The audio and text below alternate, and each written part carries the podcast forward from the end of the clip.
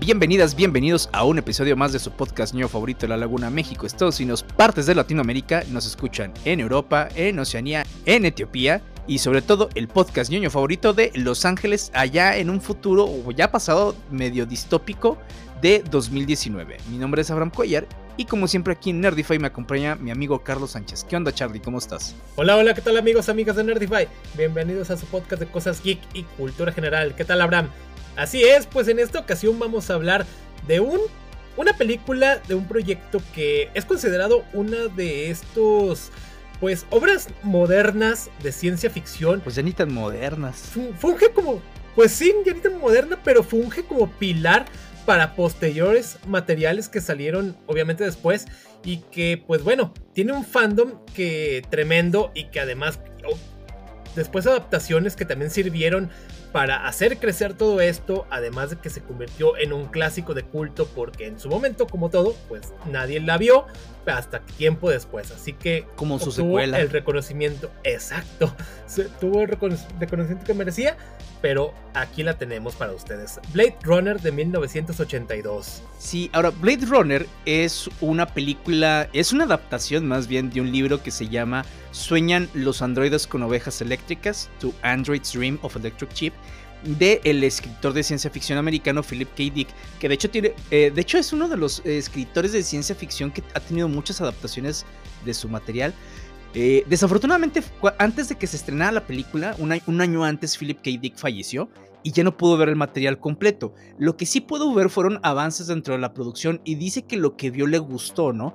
Obviamente, eh, si, si leyeron el libro, sí, la premisa es muy similar, pero y, toma ciertos elementos eh, que, los pone básicamente como, como easter eggs, pero sí da un cambiazo totalmente distinto, porque por ejemplo, si los dos agarran el, de qué es ser humano, eh, el por qué, es, eh, ¿cómo se llama? Que si la experiencia nos hace más o menos humanos, nada más que, y los dos tienen tintes de, ¿cómo diré? de una crítica al capitalismo pero con, con elementos distintos. O sea, acá lo ven más como un futuro medio... Eh, bueno, los dos son futuros distópicos, pero acá en, la peli en la película lo ven más como la vida se volvió solamente, eh, es igual, el tema, ¿cómo se llama? Social es igual que si fuera en los 80 de eso, eso me gusta mucho de la película, que agarró básicamente la ¿cómo se? E, el tema social de los 80 y solamente le puso carros voladores y ya androides, ¿no? Y, lucecitas neón por todas partes. Y el libro eh, básicamente tiene otro tipo de contenido filosófico sobre temas de capitalismo, entonces son cosas un poquito diferentes. De hecho, en el libro Deckard está casado y en el libro comentan mucho esto de los animales, que más al ratito vamos a platicar de eso. Pero, por ejemplo, la película es una de esas que catapultó al género de cyberpunk no dentro de un género, eh, no, fue el padre del cyberpunk, pero sí fue quien le dio su estética a toda esta filosofía del cyberpunk que se ha vuelto muy popular y que han agarrado muchísimas otras franquicias. Entonces, es una película, como, como dice Carlos, es, es icónica en muchos respectos, es icónica dentro de la misma estética. Incluso, puta, la banda sonora de Evangelis también ah, le, da otro toque. ¿sí? La, sí, la cinematografía, o sea, está muy bien. Un poquito fumada, si quieren, pero está muy bien la película, está muy bien lograda la película. Sí, claro, esta obra, pues como ya saben, desde Ridley Scott, y como bien dices, o sea, el soundtrack de Evangelis que es característico, es fácilmente de reconocer. Y pues bueno, estrenada en lo que fue el 25 de junio del 82, aquí en México terminó llegando como hasta noviembre del mismo año, hasta eso no tardó tanto, porque ya ven que tardaban las películas en llegar. Pero pues bueno, además de que algo que le da gran importancia o la hace tan importante es que fue grabada con solamente 30 millones de dólares de la época, a lo cual se dice que en primera instancia solamente iba a ser con la mitad, pero pues ya los costos se fueron incrementando, tuvieron que ir obteniendo mayores este, préstamos de cuanto a los inversionistas. Esto causó realmente pues problemas en todo, de todo tipo, porque así como de que había unos que se querían eh, salir o que querían despedir al mismo Ridley Scott porque estaba excediéndose del presupuesto. Y pues bueno, obviamente también pues ya Harrison Ford que era una estrella ya hecha y derecha gracias a, ya saben, a Star Wars y Indiana Jones, etcétera. Pero pues acá con toda esta estética que de Cyberpunk, todo el noir que tiene, pues obviamente tienes un thriller que se vuelve muy genial y que es atrapante porque además es muy filosófica porque te hace decir, bueno, ¿qué es el humano en sí mismo? O sea, te mete a estos temas en los cuales son atrayentes, son envolventes y es donde te identifica, bueno, hasta dónde te hace un ser humano o qué te, qué te diferencia de una máquina, o sea, el alma o simplemente los sentimientos cuando pues, eres un humano y realmente... Las experiencias. Claro, la experiencia. Sí, está, está, bien, está bien cañón esto, güey, porque, o sea, es, lo que trata de decirte la película y luego también eh, nos deja, no, un no nos deja un final ambiguo, pero sí nos deja la identidad de, eh, del personaje principal de este Deckard muy ambiguo. Digo, para quienes no conocen el contexto de la película, es rápido. Eh, en este futuro distópico había androides que eran utilizados para trabajo manual. Hubo una revuelta de androides en, planetas exteriores, que de hecho es una muy buena historia y, a mí sí me gustaría ver como una precuela de todo esto, de, qué pasó. Así como lo que hicieron en Star Wars, ¿no? De eh, robaron los planes de la estrella de la muerte. Y de esa pinche frase hicieron la mejor película de Star Wars, güey. Exacto. ¿no? Entonces yo creo que de esta también pueden agarrar mucho. Y entonces básicamente son androides que se revelaron, que hechos por una empresa pues súper grande. Entonces ya los androides están prohibidos y eh, la policía está eh, de, cada, de cada región está encargada de cazar a estos androides que le decían replicantes.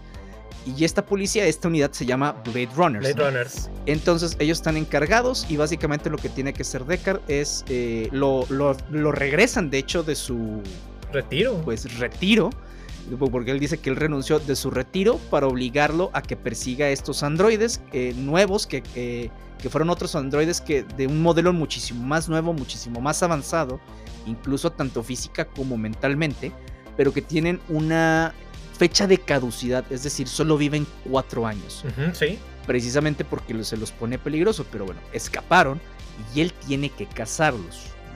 Pero aquí está también esta parte que nos pone Ridley Scott, que más adelante la vamos a platicar, que ya la respondió años después, en donde es o no es este Deckard un replicante, o él es humano. Y de hecho, con los 20.000 cortos que tiene la película, que ahorita platicamos rápido, son como 7 en cada uno te decía cosas diferentes. Sí, exacto. no se ponían de acuerdo dependiendo quién la editara, quién la hiciera. Pobre Ridley Scott, güey. Así como que dejen mi obra en paz, maldita sea.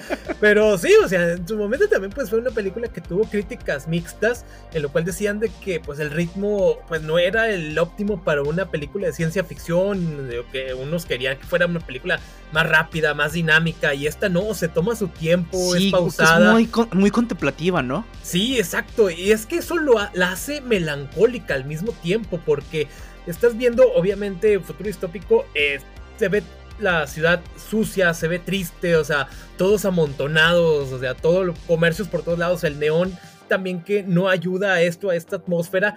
Y, y al mismo tiempo, pues estás viendo cortes futuristas, pero que sí se ve decadencia, la decadencia de la humanidad en este entonces. Eh, Así que pues bueno, llega esta parte de que los androides, etcétera, y pues bueno, están las diferencias y que me gusta mucho porque se me, me, hizo recordar un poco a la, a la serie de, de Expanse con esto de las revueltas. Pero sí, porque bueno, de aquí salieron otros eh, de inspiración para otros proyectos, así como también el de Animatrix, etc, etc. Un largo, un largo etc. Pero así que, pues además de que todo esto, pues la película sí obtuvo también sus nominaciones a los Oscar en cuanto a lo que fue dirección artística y efectos visuales, ya que la producción también, obviamente, pues no, no había digital como en estas épocas, así que pues recurren a las marionetas, bueno, no a marionetas, sino a las maquetas, a también a pinturas, a pintura para crear así fondos, así que fueron grandes recursos para crear esta obra que porque es espectacular visualmente, o sea, la fotografía se ve muy bien, o sea, te, mete, o sea, tú no se compenetra con ella.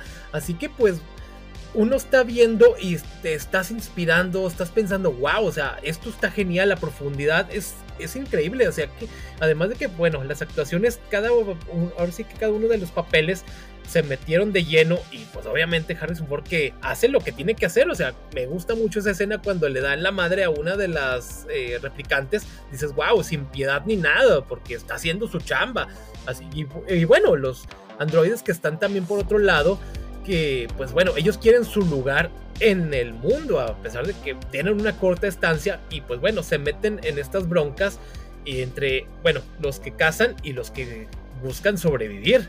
Claro, que fíjate que a mí lo que me faltó es que los mismos androides, salvo el, el, jefe de ellos, que se me olvida el nombre. Ray. Ajá, haz de cuenta que estos androides jamás dicen por qué quieren vivir más que el mismo Ray. Entonces, los otros es de. Nada más están ahí, tratan de escapar, o sea, o, matar a Deckard para, para oírse.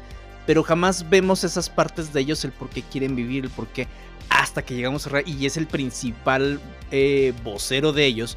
y le dice: ¿Por qué nosotros no tenemos derecho a vivir? Porque, o sea, y, y hace estos cuestionamientos bastante buenos, ¿no? más allá de que sabes que hubo una revuelta y que mataron gente, pero pues digo, también cuando dices, los utilizaban para trabajos pesados o trabajos sexuales, dices, pues digo, es normal que haya habido una revuelta, güey, sobre todo si, si los programaste para que se hicieran pasar como humanos. Y ahora, a estos nuevos modelos, no solamente les dieron más inteligencia y más fuerza, más fuerza, perdón, sino que a los modelos todavía más avanzados que no son ellos, les dotaron de recuerdos. Es decir, fabricaron recuerdos para implantárselos y que no, no tuvieran ese shock de somos replicantes, como para que se creyeran más que son humanos.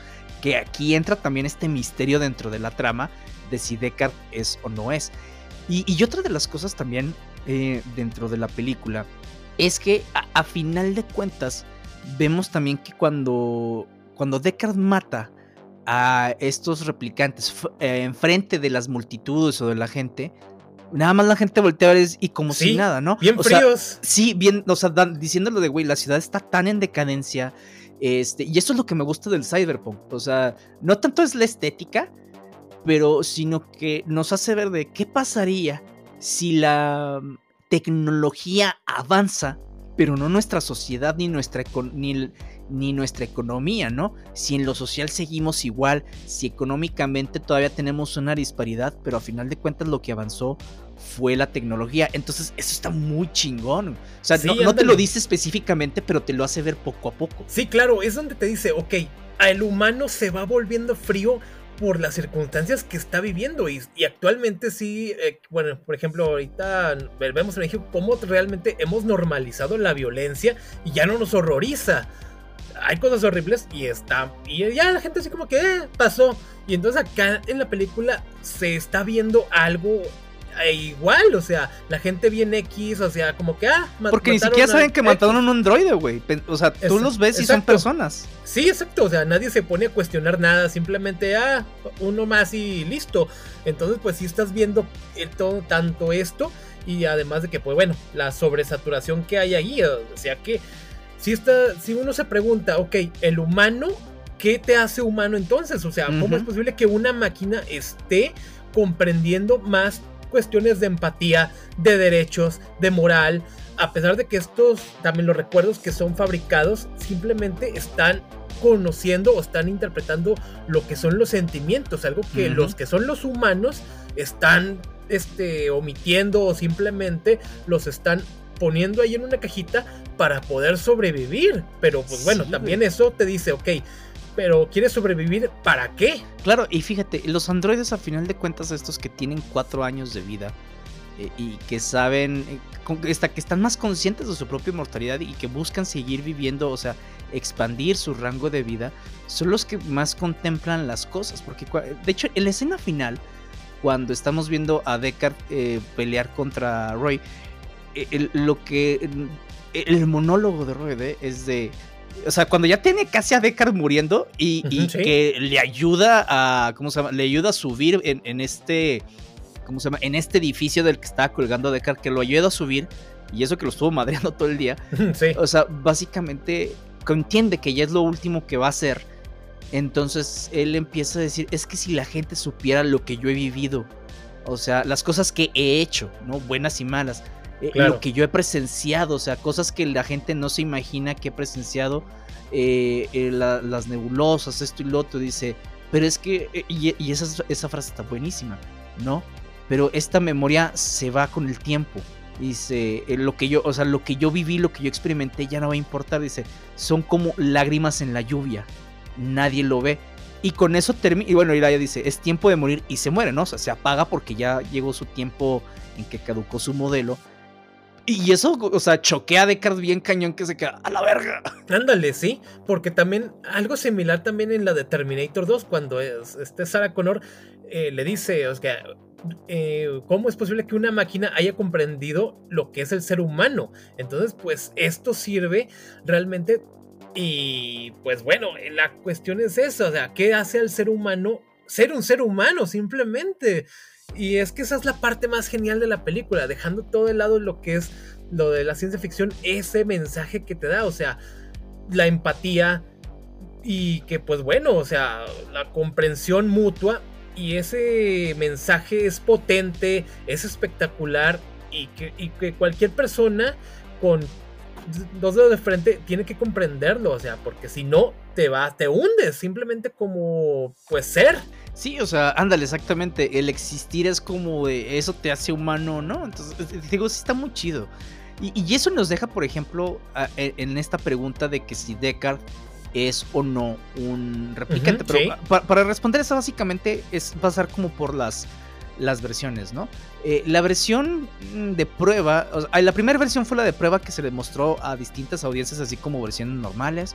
Y luego la versión que, que se estrenó en Estados Unidos, pero en realidad no fue la versión de cines de Estados Unidos. Y luego que esa nada más se presentó ahí. Luego la versión de cines internacional, la que se presenta para la televisión en Estados Unidos. O sea, un chingo de versiones. Pobre pinche Ridley Scott, yo estaba así, creo que muerto del coraje. Porque ni siquiera la versión que salió en los cines era la que él quería. Y luego, ya después de años que sale eh, la versión del director, el mismo pinche Scott estaba encabronado porque dice, güey, esa no es mi versión, güey. Y de hecho, durante mucho tiempo se dio como que era la versión del director, que básicamente es muy similar a de Final Cut. Pero esa versión del director tiene una voz en off. Eh, durante muchas de las de, ¿cómo se llama? de estas escenas contemplativas. Esta voz en off es de Deckard platicando sobre las cosas y como que explicando. Y ya la versión definitiva, que es de hecho la que está, la que todo el mundo dice que esta es la versión que tienes que ver, esta es la versión que debió haber salido, que es la más completa, tiene escenas clave. Por ejemplo, una de las cosas que hacen, que, de las técnicas que utilizaron para saber si la gente eh, de los replicantes o los robots era un destello en los ojos. Básicamente agarraron un espejito, lo pusieron, eh, ¿cómo se llama? Lo dirigieron hacia los ojos y podemos ver en varias escenas a los que sabemos que son replicantes con estos ojos brillosos, ¿no? Con este reflejo en los ojos. De hecho, en los animales que están aquí, que todos son animales artificiales, vemos esos, eh, ese reflejo en los ojos que nos hace entender que son animales artificiales. Como dato curioso nada más, por ejemplo, en la novela, el, que tener un animal te daba estatus. Los animales estaban extintos. Está extintos. Sí, o casi extintos. Entonces, tener un animal verdadero así como, no mames, es mucho estatus. Y todo el mundo compraba animales este, de mentira, pero se hacían pendejos y le decían a sus vecinos, oh, mira, sí, es un animal pura sangre. Claro. me daba risa porque es ese contexto que te ponían aquí. Y acá en la película no lo explican, pero te los ponen ahí. No te dicen, por supuesto que es este, ¿cómo se llama? Que es un animal artificial. Entonces, bueno, volviendo a esto, eh, en muchas escenas y en muchos cortes te hacían de que, no, sabes que Deckard sí es un replicante por cómo acomodan ciertas cosas. En otras, no, Deckard es humano. En esta última, nos dan a entender que Deckard es un replicante. Hay una escena muy rápida en donde se ve el brillo brillo de los ojos en el personaje de Harrison Ford. Y, sobre todo hay una escena de que él sueña con un unicornio. Que durante mucho tiempo fue así de que, güey. fue así que, ¿eso qué fue? sí, porque, por ejemplo, muchas veces nada más vimos la escena final en donde Decker encuentra un unicornio de papel en el pasillo de su departamento y todo el mundo dice, ¿qué pedo, güey? ¿Qué, es eso? ¿No? Eh, entonces, ya cuando llega eh, toda esta versión definitiva, es, ah, ok, era un sueño el unicornio y le dejaron un unicornio ahí. Aquí hay otro, pues, policía que recluta a Deckard para que pueda matar a los replicantes y que, y que también le avisa que esta Rachel, que es la replicante de, la cual se va enamorando Deckard y que parece que es humana y que ella pensaba que era humana, también se acaba de, escapar y que él necesita casarla, pero él obviamente después de esta revelación que le hizo, bueno, que le hizo ver con, con los androides de que pues ella vale la pena, ¿cómo se llama?, salvar. Entonces, él sale de su departamento, el policía, el otro le dejó este origami de un unicornio y eso muchas teorías eran que nos daban a entender que el policía sabe que Deckard es un replicante, pero que lo dejó ir, ¿no? Y de así quedó. Hasta que Ridley Scott, cuando se estrena la de Blade Runner 2049, él comenta: Mi interpretación y lo que yo quise hacer es que Deckard es un replicante que no sabía que era un replicante. Y sigue sin saber que es un replicante. Claro que la de 2049, Deckard es un humano y ya, ¿no? Este, pero esa es lo que quiere Ridley Scott. Dice, Redcard es un replicante, pero lo podemos dejar interpretación como querramos. sí, sí, entonces ahí te deja de que, ok, estás tan penetrado en lo que es tu papel en el mundo que pues estás tan absorto, más bien es la palabra, y que no, que desconoces lo que ocurre alrededor, simplemente como que estás programado para lo que es y ya simplemente, o sea, te olvidas de lo que hay dentro de ti mismo, entonces, pues bueno, esa es la parte genial de, ese de ese parte, de ese negocio. Y pues bueno, ¿qué se le hace? Pues nada, entonces, pues bueno, la película pues sí es espectacular, es una joya que realmente todo el mundo pues tiene que ver, sobre todo esta versión que está completa para no meterte en broncas. Entonces pues ya con eso ya puedes comprender otras cosas de lo que son pues toda la mitología que fue creándose alrededor de esto, aunque pues bueno, siento que de esta pues ya ha quedado un poquito underground, como que no es así la más popular pero ahí está, y sí, pero sí es muy interesante todo lo que hay alrededor de todo esto. Sí, sobre todo porque tiene la mejor tecnología de procesamiento de imágenes, güey, de la historia del cine y la televisión. De una pinche fotografía escaneada, güey. No, hombre, la mejor calidad que. O sea, es en donde está. Creo que de aquí salió la de. Enhance, enhance, enhance, ¿no? Es de eh, acércate, dale zoom, mejora la imagen, mejora la imagen. Pero acá la pinche imagen, como por arte de magia, vemos el reflejo, güey, y luego vemos a microscopio. ¡Qué verga! Sí, ya sé. Aquí sí se fueron a todo lo que da con esto. Y sí, ¿no? O sea, acá también, pues. Eh, una parte que sí también nos dicen tiempo después es de que hablando de Ridley Scott, es que él fue muy complicado grabar con él porque por el perfeccionismo que quería en la película y tuvo problemas obviamente con el cast, con todo lo que había y tenías que, eh, que se comportaba casi casi como un sargento, como un general ahí a la hora de las grabaciones y casi casi le tenías que decir, sí mi general, es lo que se decía de los que se iban saliendo inclusive porque que no soportaban eh, estar ahí con él. Entonces, pero pues bueno, él estaba metido porque quería hacer una gran un gran trabajo y obviamente lo hizo y con todos los problemas que salieron después de que los cortes, pero pues bueno, él ahí está y se le agradece obviamente porque hizo un gran trabajo, un pilar, o sea, para todo lo que de la ciencia ficción. Entonces, pues sí, pues qué bien por eso y sobre todo también de los actores que supieron interpretar y comprender el mensaje de la película y de, de la, obviamente, de la novela para poder llevar al hacer que el espectador pues comprenda y también pues que, que este o nosotros como espectadores le echemos poquito coco para saber y conocer lo que hay alrededor de esto. Y me gusta mucho porque el mensaje pues sí es este potente y llega a todo lo que da. Te mueve muchas fibras esta película. Mira también eh, hay una frase que está viendo en, en un video en donde dijeron Ridley Scott hace películas experimentales que son o una genialidad o son un pinche desastre, güey. no, hay, punto medio, güey. Es, una pinche volada y ya. Este, y fíjate, algo que habías dicho sobre la película, en donde es un thriller, eh, es un thriller noir, pero con luces neón, güey, ¿no? Este, y como dato curioso para que les, les guste el heavy metal, el álbum de Somewhere in Time de Iron Maiden, todo, toda la estética eh, que agarró Derek Riggs, quien hizo la, el álbum, es, perdón, quien hizo el arte del álbum, el arte de esta portada, es sacado exactamente de aquí de Blade Runner. Sí, sí, claro, el, el Eddie Androide, y que es uno de los más icónicos de la banda. Eh, pues ahí está y todo, sí, y además de que, bueno, la ciudad, las pirámides. Si ven el arte, todos los guiños que hay alrededor de esto. Exactamente, sí. Está muy chido, eh. Entonces, sí, no, pues ¿qué, ¿qué más podemos decir de esta película que no se haya dicho ya? Pues que es una joya y que es de esas que tienes que ver alguna vez en tu vida, lo cual pues tiene todas las bases y después cuando ya la checas comprendes toda la de otras películas y de todo lo que ha salido alrededor de esto. Entonces, pues bueno, es de esas que te dejan algo, te dejan no es de esas películas que simplemente ves y olvidas como pasa muchas veces. No, esta se te queda ahí en algún lugarcito de, de tu ser y sobre todo por el mensaje que tiene. Sí, y fíjate, su secuela, la de Blade Runner 2040, también está muy buena, güey.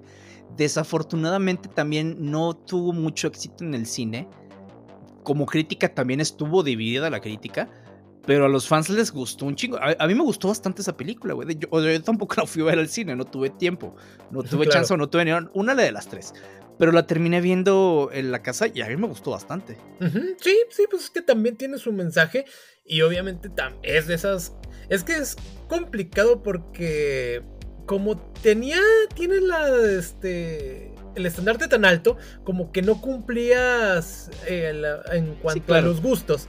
Entonces, pues sí puede ser que le ocurra algo similar. De que en su momento no fue la, el pum pero simplemente con el tiempo va a obtener lo que merece. Así que, pues bueno, también es digna de ver esa de 2049. La que no nos recomiendo es la de la serie animada que tienen en, Netflix, que es Black Lotus. Ah, está bien, no sé, a mí me sí me estaba aburriendo, güey, porque no, no me aburre el que sean contemplativas, me aburre el que no tenga sentido, lo o sea, no sepa que dónde chingados va la trama, güey. Está como que bien, claro.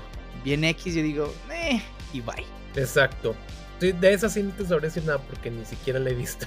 No, o sea, sí la estaba viendo yo. Qué aburrido, güey. O sea, no tiene. Pues no, yo la verdad es que no, no, no, me gustó. O sea, no, hay una específica, pero como que no me atrapó. No nada. Pero bueno. Sí, entonces, pues bueno. Este, pues.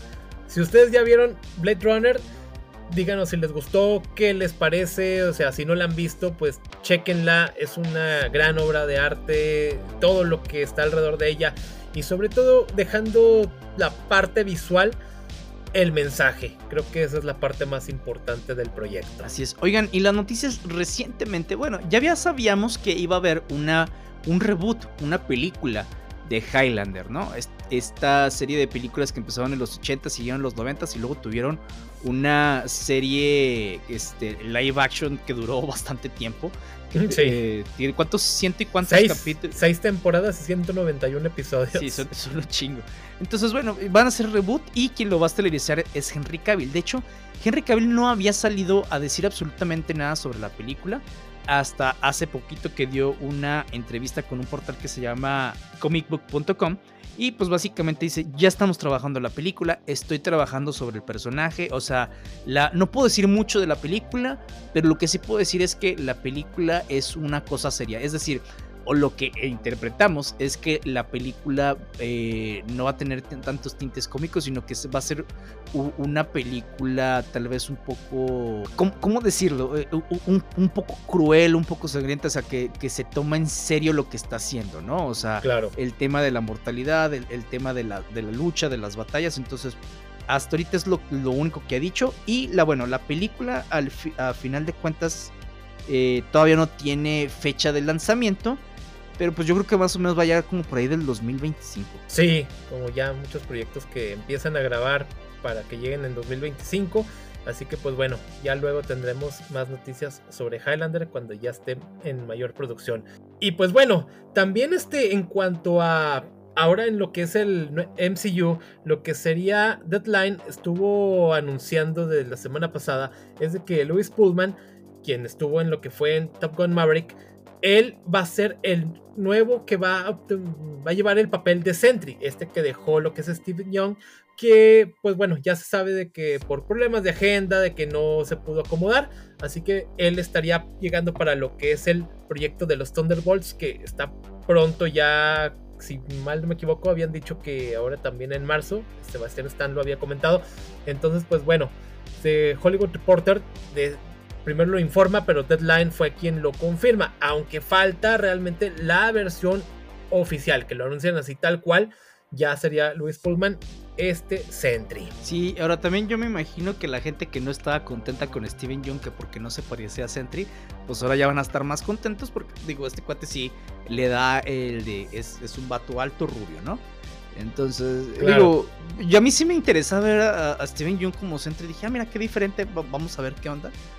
Pues bueno, sí, a mí sí me, se me antoja ver la de los Thunderbolts, ver qué es lo que hace Marvel con estos personajes. No tengo así como que grandes esperanzas por lo, que último, lo último que hemos visto de Marvel, ¿verdad? Pero dije, bueno, pues, se ve interesante por lo menos. Por lo que hay. Sí, ya sé. Porque también, sin salirnos de Marvel, está Dakota Johnson, quien va a ser la de Madame Web, que se estrena prácticamente en 15 días. Sale un artículo en la revista Variety en el cual se dice que ella despidió a lo que fue a su agencia de talentos porque ellos le dijeron que este proyecto llegaba al MCU. Entonces, sorpresa, y de hecho en una entrevista ella estaba muy emocionada y decía de que estaba contenta de llegar al universo Marvel. Y pues sorpresa, no llega ni al MCU. Además de que Madame Web tampoco va a estar conectada con lo que es el universo de Venom, Kraven y Morbius es un proyecto como que aparte. Entonces sí dice, ella con grandes razones dice, ok, adiós porque pues me siento un tanto engañada, además de que también está Sidney Sweeney, quien el papel de Julia Carpenter, quien está muy bien ella, han salido fotos de, detrás de escenas, está así colgada boca abajo y se ve espectacular como Julia Carpenter. Pero lo que sí es Dakota Johnson, pues le dijo adiós a su agencia de talentos porque realmente así la engañaron con esto. No, sí, o sea, sí se pasaron, güey. O sea, eh, sí entiendo lo que querían hacer, pero también es, güey, ¿por qué le mientes a tu cliente, cabrón? Claro. O sea, sobre todo porque tiene repercusiones, ¿no? Y la otra diciendo, oh, el universo MC, yo ya imagino los güeyes, ay, ¿quién le va a decir? Sí, ah, digo, también, o sea, e, entiendo que no es como uno que le interesa en este tipo de notas, pero mija, mínimo una leidita de todo lo que está pasando, pues como, para saber qué, qué, pedo, ¿no? Sí, claro, yo creo que se fue simplemente de que, o Spider-Man, Spider-Woman, etcétera, y pues bueno, ya sabemos, Sony siendo Sony, no sé, todavía, yo le tengo, yo digo que va a estar buena la película, entretenida simplemente, eh, pero bueno, ya luego les tendremos noticias, y sin salirnos de Sony, también este, lo que es de Hollywood Reporter, justamente miércoles que está a una hora antes de empezar a grabar, pues reporta de que eh, todo lo que es el, la parte de 28 días después, como lo, la conocemos como exterminio, pues Sony adquirió los derechos y va a regresar con una trilogía. Ya saben, ya habíamos hablado de ella así rápido anteriormente de 28 años después, en la cual lo que estarían regresando lo que es Danny Boyle como director y Alex Garland como guionistas. Además de que este Cillian Murphy estaría regresando en su papel, si mal no me equivoco era de Jim, pero eso que falta todavía por confirmar. Pero eso sí, Murphy sería productor ejecutivo. Entonces, pues bueno, tendremos una nueva trilogía de esto y pues ya veremos qué tal, porque pues bueno, este, está interesante todo esto de que son zombies infectados, más bien son infectados por este virus de la rabia y medio extraño, pero pues sí, ahí tendremos nuevas cosas de este rollo. Hay más zombies, como si no tuviéramos ya mucho, mucho zombie. Eh, pero bueno, ahora también tuvimos un nuevo anuncio de casting. Y esto ya oficialmente también confirmado por James Gunn, confirmado si mal no recuerdo por Hollywood Reporter, en donde tenemos nueva Supergirl, que es Millie Alcock.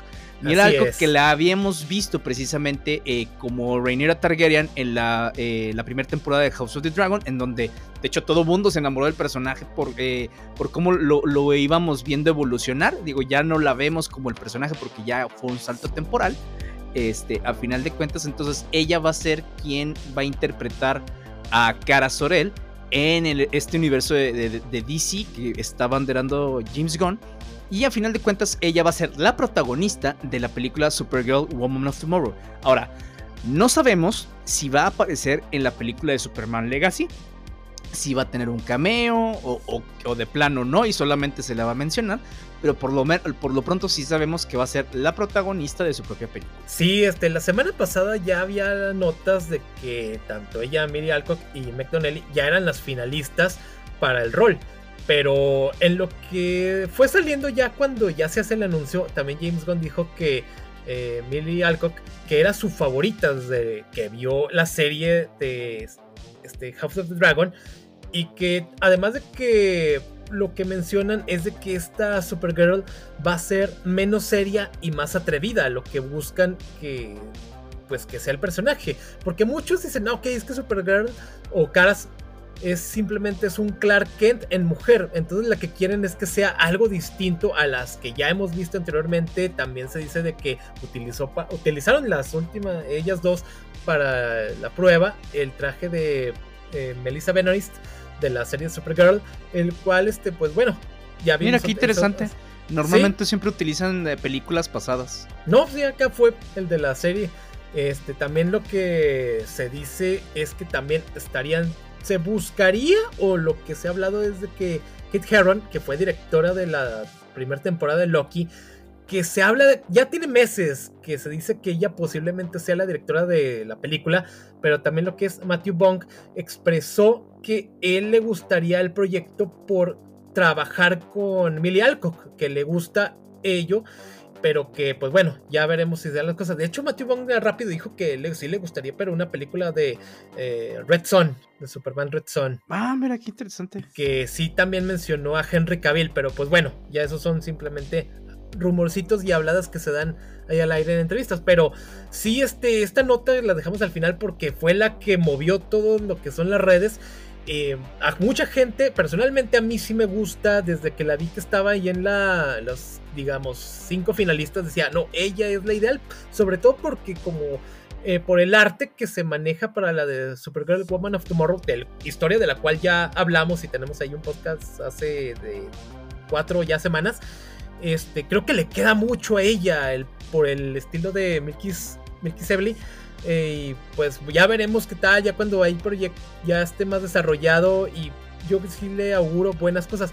Algo que sí mencionan y también le preguntaron a Gon es de que si aparecería en la de Superman Legacy ahorita que lo mencionaste y en lo cual alguien le a alguien le respondió es de que yo nunca dije que Supergirl estaría en Superman Legacy pero ya, bueno, James Gunn siendo James Gunn. Y noticia de última hora, justo ahorita que estábamos este, platicando sobre las noticias y todo, y para verificar una información, que ya le decía a Carlos, ya ni me acuerdo que quería verificar, güey.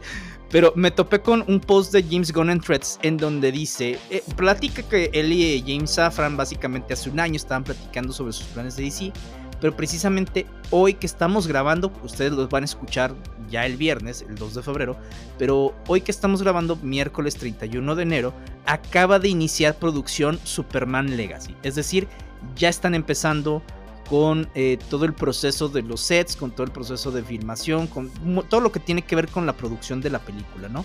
A construir ciertas, eh, ciertos sets, ya a, este, con, los disfraces, etc. Claro. Y eh, también lo que él menciona, este James Gunn, es que ya hay episodios de Creature Commandos eh, que se están terminando y que a final de cuentas van a lanzar en lo que resta del año. No dice si al último, si a mediados, nada más dice más adelante del año se va a lanzar esto. Y que hay otros dos proyectos que ya están, eh, que ya van a iniciar precisamente en los siguientes meses. ¿Cuáles son? Tampoco tenemos idea, no ha dicho nada. Sí nos gustaría que nos diera más información sobre lo que planea hacer DC en adelante, pero pues bueno, ya como quiera se está moviendo la cosa. Así es, sí, este, pues bueno, ya con el paso de los meses tendremos más información sobre esto, estos proyectos y pues bueno, qué bien porque pues sí vienen buen, nuevos aires a DC y pintan bastante genial porque todos los que han casteado hasta el momento son buenos actores, buenos actores, buenas actrices y obviamente sigue creciendo todo lo que es el número de todos los proyectos y que, bien, me da gusto porque este, ya se le merecía a los fans, este, pues creo que nos vamos a llevar un buen sabor de boca. Entonces, pues ya con los meses que vienen tendremos más información al respecto. Y obviamente aquí les tendremos todos los pormenores. Oigan, y pues eso ha sido todo de nuestra parte. Esperemos que les haya gustado el capítulo. No se olviden que sacamos episodio cada semana, que nos pueden encontrar en nuestras redes sociales, Facebook, Instagram, Threads, TikTok. Y recuerden, la luz que brilla con el doble de intensidad dura la mitad del tiempo. Y tú has brillado mucho, Roy.